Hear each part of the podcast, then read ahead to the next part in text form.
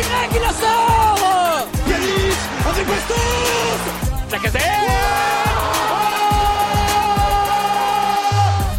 Bonjour à tous et bienvenue dans ce nouveau podcast du God Olympique. On se retrouve et bah là on tourne c'est la trêve internationale après la qualification de l'équipe de France pour la Coupe du Monde au Qatar. On se retrouve on va parler de notre Olympique et je pense qu'il y a pas mal de choses à dire parce qu'on est euh, on est en pleine trêve internationale et c'est un peu euh, c'est un peu la foudre qui s'est abattue sur le club euh, avant avant cette trêve hein, avec la défaite 4-1 à Rennes. On, on avait décidé nous de de pas en parler en podcast directement du match parce que à chaud ça servait pas à grand chose et, euh, et on n'avait pas grand chose à en dire euh, d'un point de vue tactique et, et surtout euh, d'un point de vue jeu tant le tant le manquement avait été absolument extraordinaire au point de, de, de, presque penser que les joueurs étaient restés au vestiaire et qu'on avait mis des plots sur le terrain.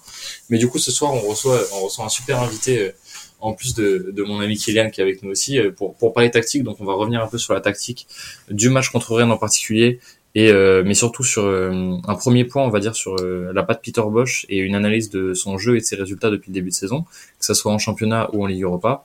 Et puis ensuite, on fera un petit un petit preview de l'Olympico qui arrive ce week-end, qui est à mon avis en essayant d'être le plus objectif possible, peut-être le match du championnat français le plus intéressant parce que c'est vrai qu'un PSG Marseille c'est c'est un match de gala qui est magnifique aussi, mais il y a une plus grosse différence de niveau entre les deux équipes, même si Marseille a réussi à, à récupérer le match nul en première partie de saison contre contre le PSG. Je pense que c'est le match vraiment le, le, le, plus intéressant à voir avec l'ambiance la, plus chaude et euh, et on va dire la plus grosse rivalité sportive parce que c'est deux équipes qui jouent à peu près euh, un, un, même niveau de football et qui sur le papier ont des équipes je pense euh, relativement similaires.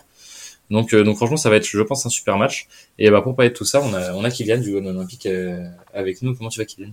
Salut, salut tout le monde. Bah écoute, euh, assez bien. Euh, hâte de pouvoir euh, parler de tout ça parce que la tactique, je pense que c'est un peu le moment de faire un point, effectivement. C'est le moment opportun. Donc ouais, très heureux d'être là. C'est ça, on s'était dit en début de saison, bon bah on, on connaît le, le Peter Bosch euh, avant l'OL, mais on veut voir ce qu'il va en faire avec l'OL parce que c'est vrai qu'il n'avait pas forcément l'effectif euh, pour euh, pour faire ce jeu de possession et ultra offensif qu'il voulait parce qu'on n'a pas forcément, notamment devant, des joueurs hyper techniques dans les petits espaces et capables de, de jouer des, des attaques assez rapides et, et précises balle au pied ou en termes de passes rapides. Mais du coup, on va pouvoir analyser tout ça avec notre cher ami Patrick de Football Tactique. Comment tu vas, Patrick? Salut les gars, ça va et vous? Bah écoute nickel, euh, merci d'être avec nous pour euh, analyser notre euh, notre bel olympique et son, son début de saison on va dire en, en denti. Ben, un plaisir, un plaisir. Donc du coup les gars on va on va revenir forcément sur le début de saison et tout ce qui s'est passé en championnat et en Coupe d'Europe, mais on va d'abord revenir sur le match de Rennes et, et avant de demander l'avis à, à, Patrick qui du coup est, est supporter neutre aujourd'hui et qui vient juste nous donner son avis tactique un peu sur sur l'OL et puis euh, un peu sur euh, sur Marseille en, en fin d'émission pour euh, faire un petit comparatif des deux Olympiques.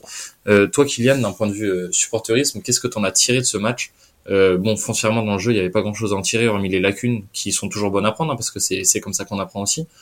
Mais mais qu'est-ce que t'en tires de là? Pour toi, c'est quoi les leçons à, à tirer d'un tel match et, et comment on doit sortir d'ici pour relever la tête? Alors tu dis euh, c'est bien de, de, pouvoir retirer des lacunes, mais disons que j'aurais aimé que ce soit dans un autre contexte.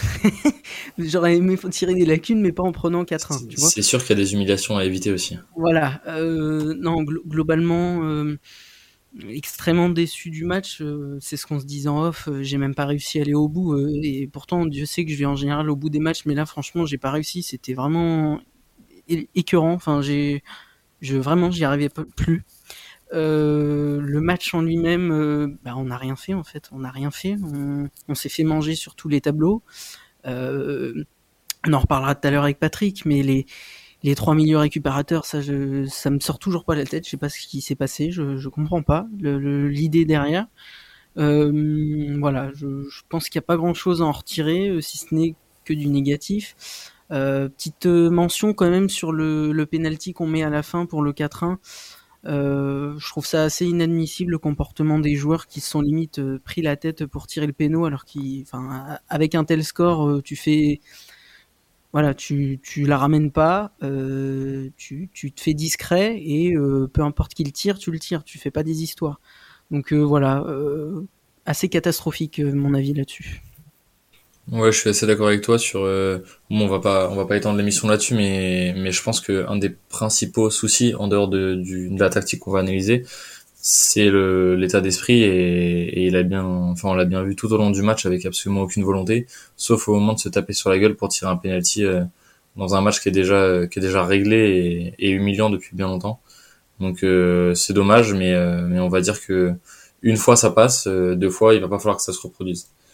Du coup, on va parler de l'aspect plus plus tactique, plus football, qui est quand même un peu plus intéressant parce que dans toute dans toute humiliation et dans toute branlée, parce qu'il faut savoir utiliser les bons mots. Hein, euh, bah, il y a des choses à en retirer et notamment des choses à pas faire quand on est l'équipe euh, qui s'est fait rouler dessus pendant 90 minutes.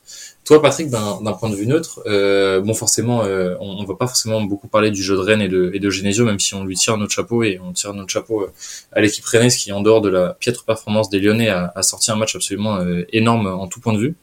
Pour, pour analyser un peu plus l'OL, pour toi, où, où est-ce qu'elles ont été les plus grosses lacunes euh, tactique de bah, notamment du, système mis en jeu enfin mis en place par, euh, Peter Bosch? Euh, parfois il faut, faut, pas forcément chercher la, réponse du côté tactique en fait.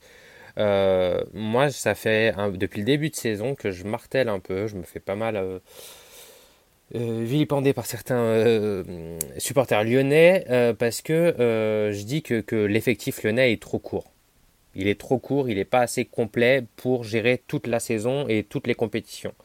Euh, je crois quand euh, Marseille a fait 7 matchs en 21 jours et Lyon, je crois qu'ils avaient un match en moins parce que sur les 7 matchs, Lyon avait le, Marseille avait le fameux match contre Nice, donc je crois que Marseille c'est 6 matchs en 21 jours.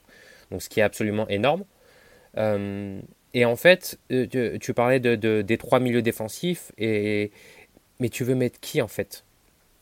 C'est ça la question. Moi là j'ai le, le, 11 et le banc euh, euh, lyonnais sur ce match-là. Et je vais vous dire le banc c'est donc Diomandé, Loukeba, Enrique, Malogusto, Ryan Cherki, euh, Slimani, Damien Da Silva, Shakiri et euh, Pollersbeck. alors tu peux faire le pari Cherki, ouais, mais c'est un jeune joueur et je pense qu'il faut qu'il grandisse gentiment et qu'il prenne des minutes gentiment. Moi je vois qu'en plus j'ai l'impression qu'il est en train d'évoluer un peu, de passer sur un côté vers l'axe et là pour moi d'ailleurs, où est son, son, meilleur rôle, mais du coup tactiquement il a des nouvelles choses à apprendre. Slimani, euh, il revenait de blessure et donc je pense qu'il n'avait pas les jambes pour faire euh, euh, plus d'une heure sur ce match-là, donc c'est pour ça qu'il est rentré de mémoire à la mi-temps. En fait, le, pour moi, le problème, les Lyonnais, s'ils n'ont pas été dans le coup, c'est parce que physiquement, ils étaient sur les rotules de l'enchaînement de tous les matchs, du match en milieu de semaine contre le Sparta, si ma mémoire est bonne. C'est ça, exactement. Moi, je pense juste que c'était genre, bah, les joueurs, ils sont éclatés de fatigue. Ils sont éclatés de fatigue. Et l'accumulation des matchs fait que bah, tu avais cette sensation que Lyon était euh, beaucoup, plus, euh, beaucoup plus lent, beaucoup moins euh, dans le coup. tu avais l'impression qu'ils gagnaient moins de duels, qu'ils étaient moins rapides. Enfin, je sais pas si vous avez eu cette sensation-là. Moi, je l'ai ressenti. Et parfois, l'explication, elle est dans la tête, donc dans la fraîcheur dans la tête, donc dans la fatigue psychologique et aussi dans les jambes, en fait.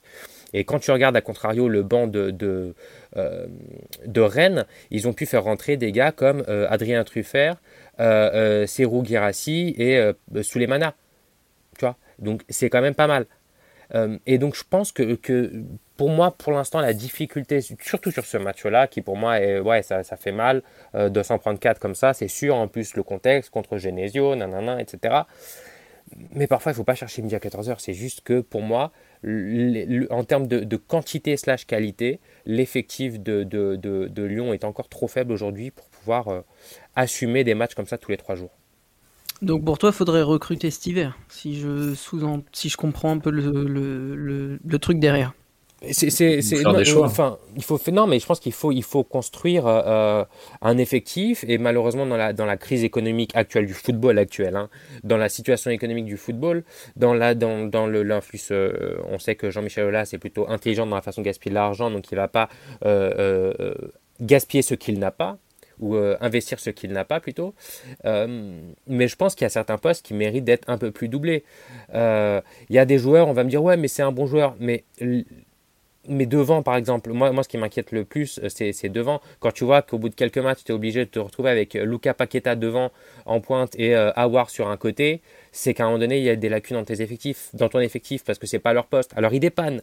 Tu vas me dire, ouais, mais ils font l'affaire. Ouais, bien sûr, ils font l'affaire. Mais ça veut dire que bah, tu es obligé d'aligner trois milieux défensifs sur ce match-là. parce que tu n'as pas de joueurs qui sont capables de venir remplacer un joueur de couloir, parce que pour l'instant, en tout cas, j'espère que ça changera, mais Shakiri, pour l'instant, c'est compliqué. Euh, c'est le seul vrai ailier que tu as. Tu as un joueur comme Toko Ekambi qui joue couloir, mais qui lui, il aime bien par des diagonales venir demander dans l'axe ou faire des diagonales pour venir attaquer l'axe. Il le fait très bien depuis le début de saison. Mais lui et Shakiri, pour l'instant, sont les deux seuls vrais joueurs de couloir qu'on peut dire comme ailier. Les autres sont des adaptations. Euh, pareil, en pointe, tu as Slimani Dembélé et après tu as des adaptations. Tu as un Toko que tu vas mettre seul en pointe, mais c'est pas son vrai poste, en tout cas là où il est plus à l'aise selon moi, surtout dans une équipe de possession. Euh, Lucas Paqueta, c'est une adaptation. À gauche, Awar, pour moi, c'est une adaptation. Et donc, pour moi, ça manque de un ou deux joueurs, surtout devant, pour euh, permettre de, à certains joueurs de souffler, à certains joueurs de ne de, pas, euh, de pas faire des matchs comme ils ont fait là contre Rennes où tu as l'impression qu'ils sont totalement sur les rotules. Et pour moi, ouais, c'est important d'avoir un effectif de 20 joueurs, mais avec 20 joueurs sur qui tu peux compter. Là, aujourd'hui, c'est vrai qu'il y a des jeunes, et à Lyon, on sait que c'est important, mais, mais c'est difficile aussi pour un coach, euh, quel qu'il soit, de lancer des joueurs titulaires sur des gros matchs de Ligue 1, euh, parce que c'est un risque aussi de les inclure directement en tant que euh, titulaire, je veux dire. Leur redonner des minutes, des 20 minutes, une demi-heure, voir ce qu'ils donnent, voir comment ils s'adaptent, c'est bien. Mais bah, il faut faire gaffe aussi, il faut les, faut les gérer avec, avec parcimonie, avec beaucoup d'intelligence. Ouais, je suis assez d'accord avec toi sur la profondeur d'effectif. Moi, ça m'inquiétait déjà un peu cet été parce que pour moi on n'a pas recruté euh, ou du moins pas assez au poste qui est absolument essentiel et qui était le plus euh, euh, le plus nécessitant on va dire c'est le poste d'ailier pour moi Shakiri ça suffit pas il, on a trop de, de manque de joueurs euh, en tant qu'ailier parce que c'est vrai qu'en pointe on va dire qu'on a Dembélé et Simani bon pas de chance ils se blessent les deux au même moment euh, malheureusement, ça, on va dire que c'est la faute à pas de chance. Et on a des joueurs, comme tu l'as dit, euh, Tino Kadewere ou Toko Ekambi, qui, euh, qui dans le cas d'un souci peuvent, peuvent compenser. Mais le problème, c'est que ces joueurs-là, Kadewere, euh, c'est quand même plus un buteur qu'un ailier, parce que sur l'aile, il, a tellement de mal avec le ballon qu'il va pas y faire grand-chose. à la limite, il vaudrait mieux qu'il attende devant la cage pour essayer de la mettre au fond. un Toko Ekambi, qui est très bon sur l'aile et qui fait un très bon début de saison, euh, bah, malheureusement il y a derrière, il y a personne pour le suppléer derrière euh, hormis Awar euh, qui est qui est tout sauf un ailier hein, qui est balle au pied va être capable de faire une différence mais avec un tel manque de vitesse sur l'aile le problème c'est que dès qu'il va passer un joueur bah, il va se faire rattraper dans la profondeur et, et à droite bah, on a un Shakiri qui est en méforme complète et qui pareil il y a pas grand monde derrière et qui a un Ryan Cherky qui peine énormément dès qu'il est un peu excentré et qu'il doit s'approcher de la ligne de touche donc du coup je suis assez d'accord sur le fait que le manque d'effectifs joue joue beaucoup là-dedans. Mais je trouve aussi que contre Rennes, on a eu, euh, on, avait sur le papier une équipe qui était quand même, même si elle était fatiguée, avait quand même les moyens de faire mieux que, que 4-1 parce que euh, perdre, c'est perdre, c'est une chose, mais il y a la manière aussi de le faire. Et j'ai trouvé que tactiquement, on avait beaucoup de mal à, à trouver les sorties de balles notamment, et qu'on s'était fait bouffer sur euh, sur le pressing et qu'on avait très peu de solutions de, de sortie de balle, très peu, on a eu du mal à se placer pour trouver les espaces.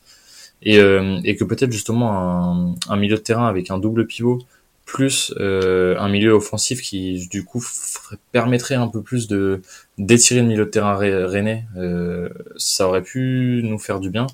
Parce qu'on l'a vu là les milieux rennais ils, ils, montaient beaucoup en ligne justement pour empêcher ces passes verticales ou alors euh, nous obliger entre guillemets à envoyer des grands pétards sur euh, sur Paqueta en pointe. Et ça nous a énormément gêné notamment en première mi-temps.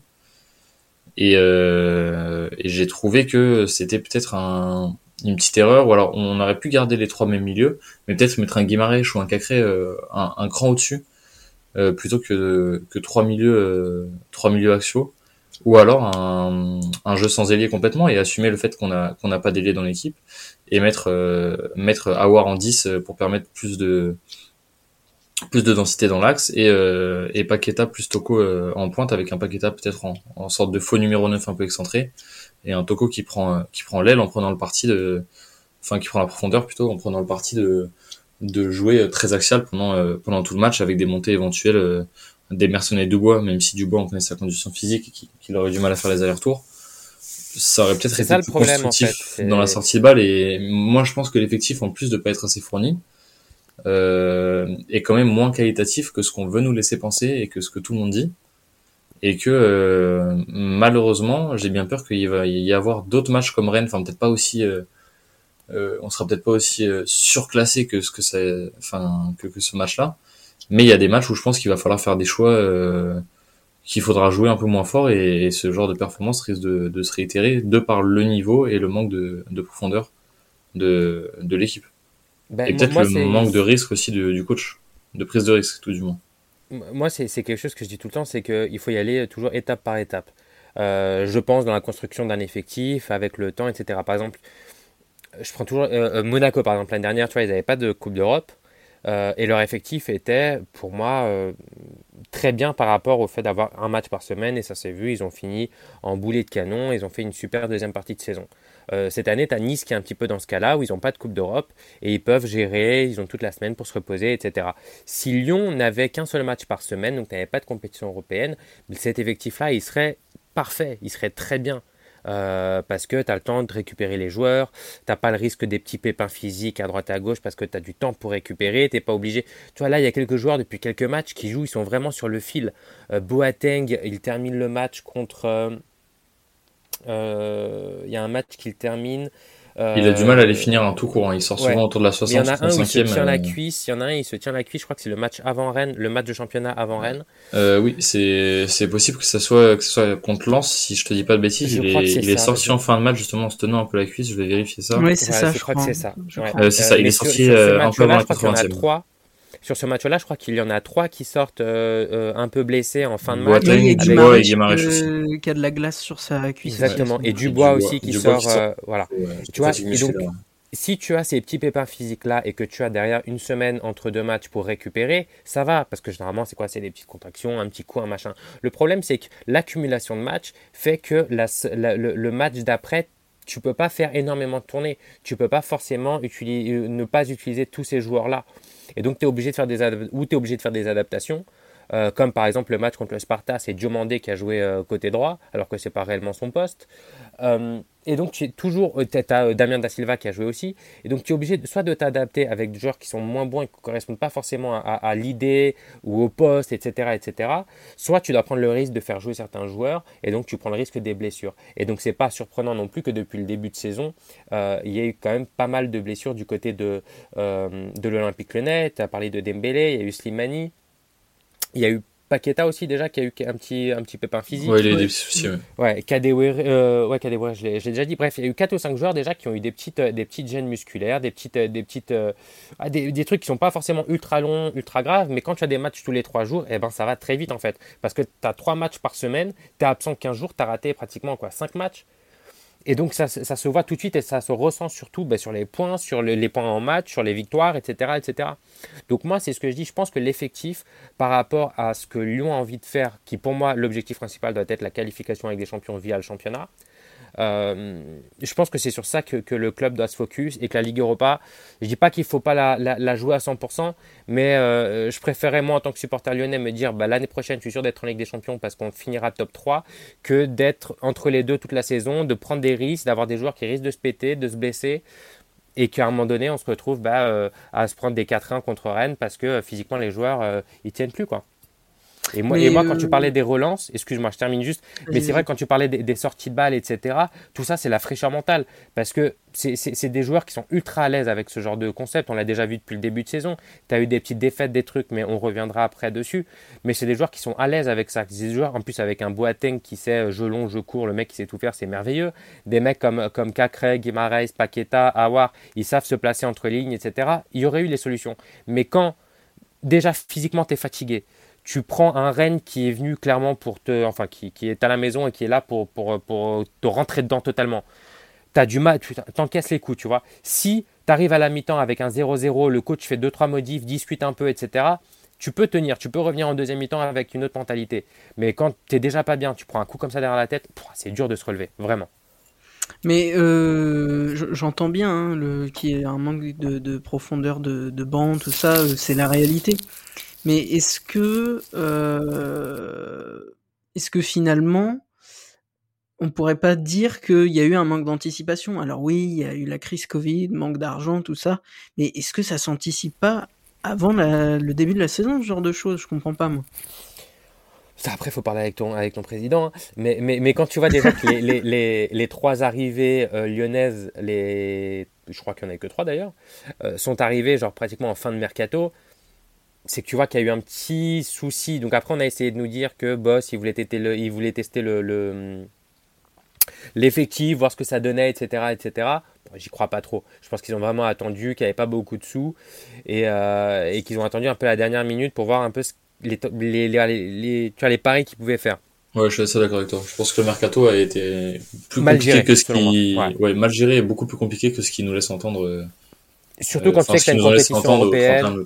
Ouais, je suis totalement d'accord avec toi. Et, quand tu sais que tu as une compétition européenne à jouer, parce que pour moi, la, Ligue des Champions, c'est la Ligue Europa, c'est la plus difficile. En termes de, rythme, c'est la plus difficile.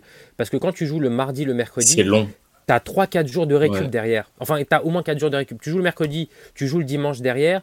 Tu as euh, jeudi, vendredi, samedi, dimanche pour récupérer, tu es bien. Tu joues le mardi, tu vas rejouer après, par exemple le samedi, tu as 4 jours de récup. Le jeudi, tu pas ça. Tu as jeudi, le championnat après, il est euh, il est le dimanche et donc ça fait même pas euh, euh, trois jours de repos en fait, ça fait moins que ça. Et donc oui, Rennes aussi a eu euh, ce match-là, donc ils sont en Conférence League, c'est pas le même niveau les adversaires non plus, on va pas se mentir.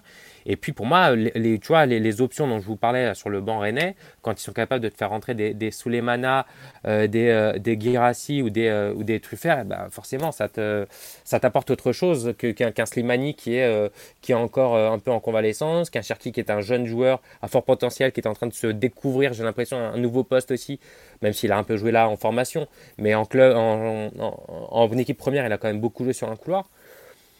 C'est pas, le même banc en termes tu vois, de, ce que le banc peut apporter. C'est sûr, ouais, je suis, assez d'accord avec toi sur, cette profondeur d'effectif. Si on parle, euh, avant de, avant de parler de l'Olympico, si on parle rapidement de, on, fait un, un petit débrief du, du jeu tactique euh, et de même même sans parler forcément de tactique à, à en parler parce que c'est vrai que la tactique s'adapte un peu aussi euh, aux adversaires, donc c'est difficile d'en faire une généralité, mais plus au principe de jeu de, de Peter Bosch depuis qu'il est arrivé. Toi, Kylian, euh, qu'est-ce que t'en penses dans, dans la manière? Euh, Moi, si je, si, si, je te donne mon avis rapidement sans m'étendre, euh, je suis assez content de la manière dont l'OL joue sur certains matchs. Et, euh, et, je pense que c'est la raison pour laquelle euh, la plupart et la grande majorité des supporters sont encore euh, derrière Bosch à l'heure d'aujourd'hui, malgré des résultats euh, assez décevants en, championnat notamment, parce qu'en Ligue Europa, bah, c'est difficile de, de, faire mieux. Hein, 4 matchs, 4 victoires, qualifiés directement pour les huitièmes, euh, c'est parfait, quoi, il y a rien à dire. Mais, mais on va dire que la, la, qualité de jeu sur certains matchs et la qualité de certains, certaines actions qui ont amené à des buts ou à des grosses occasions, euh, je dirais pas que ça sauve les fesses de Peter Bosch, hein, parce que c'est pas une raison pour le licencier tout de suite, mais, euh, mais on va dire euh, lui permettre d'être dans un fauteuil beaucoup plus confortable que celui dans lequel il pourrait être euh, en termes de résultats purs et durs.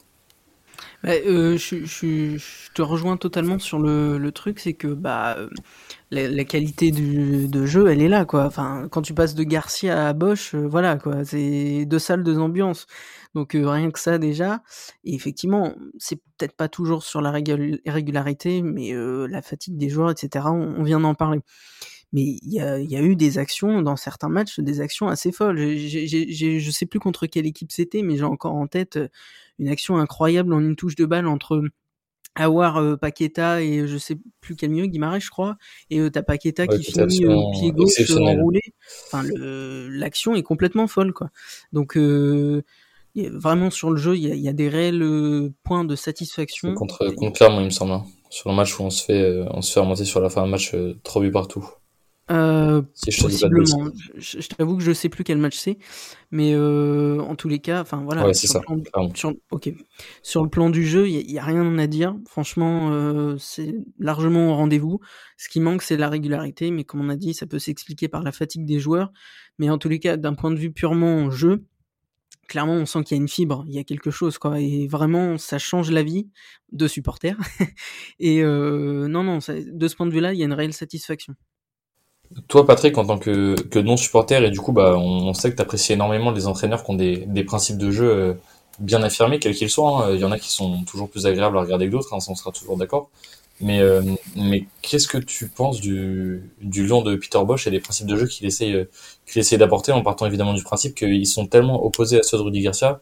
On reviendra pas sur ce qu'on pense de, de Rudy Garcia, mais je veux dire, euh, quelle que soit la qualité des, des, deux entraîneurs, ils ont des visions de jeu qui sont complètement différentes, qui, qui sont pratiquement euh, contradictoires l'une à l'autre.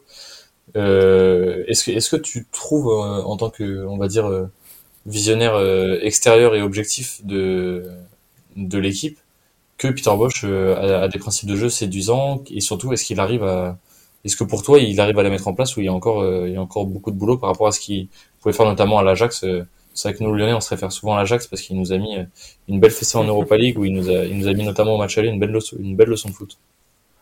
Mais bien, bien sûr, mais, mais c'est. Tu, comment dire, les, les, tu, tu l'as très bien dit en fait, tu as, donné toutes les réponses. Euh, déjà, tu peux pas demander à, Peter Boss d'arriver et de euh, changer euh, la mentalité des joueurs comme ça en trois mois. Euh, c'est pas possible.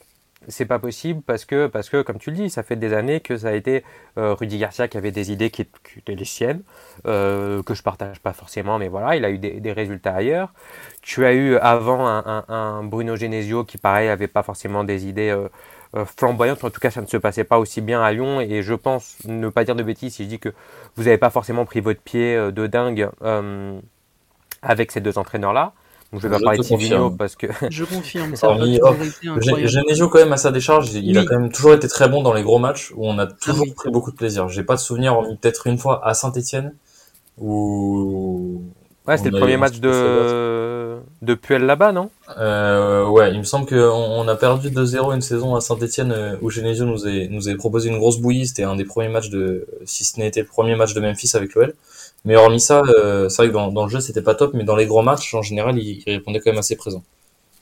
Euh, mais oui, en tout cas, l'idée de jeu est totalement différente. Après, tu, forcément, vous, Lyonnais, vous avez beaucoup d'espoir. Moi, je dis tout le temps qu'il y, y, a deux clubs en France qui méritent d'avoir toujours des entraîneurs avec des magnifiques, euh, des magnifiques idées de jeu, c'est Lyon et Marseille. Euh, parce que vous, supporters, vous demandez que ça. Et vous n'en avez pas assez eu, selon moi, dans votre histoire, et c'est ça qui est dommage. Mais, et je sais que vous, en plus, le parallèle avec l'Ajax est quand même assez facile à faire, parce que vous avez un centre de formation qui est absolument incroyable, un des tout meilleurs d'Europe. Je ne vais pas faire la liste ici de, de, des milliers de joueurs que vous avez formés, parce que ça serait, ça serait beaucoup trop long. Mais, mais ça prend du temps. Ça prend du temps. Euh, de, mettre ça en place. Je veux dire, euh, l'Ajax, euh, tu vois, ils ont, ils Boss est parti. Ben, il y a eu Ten Hag qui est dans la même idée. Et avant lui, il y avait eu d'autres entraîneurs qui avaient la même idée. Je veux dire, c'est quelque chose qui est absolument, c'est enraciné. dans l'idée de, l'Ajax. Et j'aimerais que Lyon, ça devienne quelque chose comme ça, que, le jour où Peter Boss partira, il y a un entraîneur qui soit dans la même lignée et qu'il reprenne juste avec des idées, forcément, qui sont les siennes, différentes, mais qu'en tout cas l'objectif soit le même, avoir le ballon, bien jouer, etc., etc. Donc oui, ça prend du temps, ça va prendre du temps. C'est pas en six mois, c'est pas en un an. Surtout dans une année où tu as la Ligue Europa. Je le répète, euh, quand tu as trois jours de récupération, tu ne t'entraînes pas tu t'entraînes pas, tu joues le jeudi soir, le vendredi euh, tu es, au repos, le samedi tu fais un peu de récupération et, le, dimanche matin tu fais peut-être euh, euh, vite fait, même pas, tu fais un peu de vidéo, tu fais peut-être une mise en place tactique sans aucun effort et puis basta. Tu ne peux pas travailler tactiquement avec tes joueurs, tu peux pas euh, faire des... Ça, tu l'as fait pendant la, la pré-saison, et puis après, euh, bah, c'est pas possible. Sauf que le problème, et on en parlait, on en revient à quelque chose qu'on a déjà abordé, c'est que tes trois, trois joueurs super importants qui sont arrivés, Boateng, euh, Emerson et Shakiri, ils sont arrivés à la fin de cette période-là. Donc eux, ils sont rentrés directement dans le rythme des entraînements tous les trois jours. Et donc, ils n'ont pas eu le temps de vraiment faire... Je me rappelle pas quand est-ce qu'elle a été la dernière semaine de Lyon, avec un seul match en début de semaine, enfin le week-end, et un match le week-end d'après, avec une semaine entière pour t'entraîner. C'était après Nice. Après Nice, on a eu une semaine euh, complète, je crois. une semaine en, quasiment deux mois, trois mois. Tu vois ce que je veux dire? Bah, Sans compter la, Et ouais, sans compter les... Les coupures internationales, parce qu'évidemment, tu perds, euh, tu perds là, t'as pas Paqueta, tu n'as pas, euh, tu n'as pas les jeunes qui sont, qui sont avec les, les équipes avec les équipes espoirs. Tu n'as pas, je crois qu'Anthony Lopez, il est avec le Portugal aussi. Dubois, il est en équipe de France, etc. etc. Sinon, ça date du mois d'août entre le, le, match contre Clermont euh, et le match contre Nantes. Voilà. Donc, euh, donc, ça prend. J3 et J4 quoi, du championnat. Et c'est pour ça que je dis euh, que Marseille avait un petit temps d'avance. Parce qu'ils ont pris Sampaoli l'année dernière en, en, milieu de saison, justement déjà pour travailler ça. Pour, même s'ils ont changé beaucoup de joueurs, au moins ceux qui sont restés d'une saison à l'autre, de l'année dernière à cette année, ils, avaient, ils connaissaient déjà. Et quand tu fais des exercices avec une certaine idée, etc., et que tu as une dizaine de mecs qui connaissent déjà l'exercice, et eh ben c'est beaucoup plus simple de fluidifier le tout et que les autres rentrent dans le, dans le délire, tu vois. Là, quand tu dois apprendre une nouvelle musique avec euh, 20 euh, musiciens qui, qui, qui n'ont jamais joué cette musique-là, c'est un peu plus difficile. Euh, mais moi, j'y crois parce que ce que tu vois de, de Lyon par bribes, euh, par moment, tu vois du football de grande qualité. Le but, j'ai oublié contre qui c'était. Euh, le magnifique but là, de Paqueta avec plein, de, plein de 1-2 là sur le côté droit. Là, je crois que c'est Clermont, à domicile. Bah, c'est celui-là dont je parlais tout à l'heure. C'est voilà, c'est magnifique, mais il y a eu d'autres actions euh, qui, qui, sont le, le football euh, qu'on aime, enfin moi en tout cas que j'aime, que je pense les Lyonnais, la majeure partie en tout cas, aiment et qu'on a envie de voir, en place, voir être mis en place du, du côté de, de, de l'Olympique Lyonnais. Mais, mais, mais ça prend du temps, ça prend du temps. Et tu vois qu'il y a déjà des joueurs qui sont en train d'apparaître à un meilleur niveau. Je trouve que Paqueta, il est encore meilleur que ce qu'on voyait l'année dernière. Tu vois un Howard qui est en train, pour moi, de, d'être de mieux en mieux euh, par rapport à l'année dernière où ça a été un peu compliqué. Euh, l'année dernière, il était un peu porté disparu. Là, c'est mieux quand même. On est d'accord. Euh, euh, mais c'est pas c'est pas surprenant. Même un Cacré qui prend pas mal de confiance, etc. Euh, là, ouais, c'est lui qui vient de mettre une, un magnifique but contre euh, avec l'équipe de France. En espoir, ouais, ouais. tu, vois, tu le voyais rarement tenter des frappes comme ça ou se projeter peut-être autant euh, même un, un Denayer, je le trouve qu'il euh, d'être à côté d'un Boateng, ça l'aide, etc. Euh, évidemment, Teko et Kambi, qui pour moi est, genre la, la, révélation de ce début de saison. Et c'est pas surprenant parce qu'on lui demande ce qu'il sait faire. On lui demande ce qu'il sait faire. On lui demande pas de prendre la balle à, 40 mètres et de faire des sprints balle au pied. Non, on lui demande d'attaquer les espaces. Et dans ces zones-là, il, il, est très fort parce qu'il est puissant, il est rapide, il fait, il fait ça bien. Et c'est super. Ça va prendre du temps. Mais il ne faut pas maintenant, à la fin de la saison, supposons, je ne vous le souhaite pas, que la Ligue des Champions vous échappe.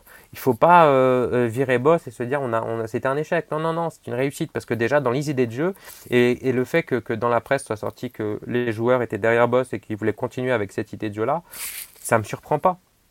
Ça me, ça me surprend pas et, parce que les joueurs ils, ils, ont envie de prendre du plaisir et ils sentent qu'ils sont capables de prendre du plaisir et de gagner avec ces idées-là c'est vrai que c'est forcément plus agréable de jouer avec un, un, coach qui a, qui a des principes de jeu et surtout qui a des principes de jeu un peu plus offensifs, on va dire, qui, qui demande un peu plus de football que, que ce que peut proposer des, des coachs comme Rudy Garcia et Genesio qui, euh, qui on le sentait hein, tactiquement était un peu plus, euh, un peu plus faible peut-être ou du moins avec moins, ouais, frileux, frileux notamment avec un, un peu moins de d'envie et de d'apport tactique euh, sur certains sur certains points.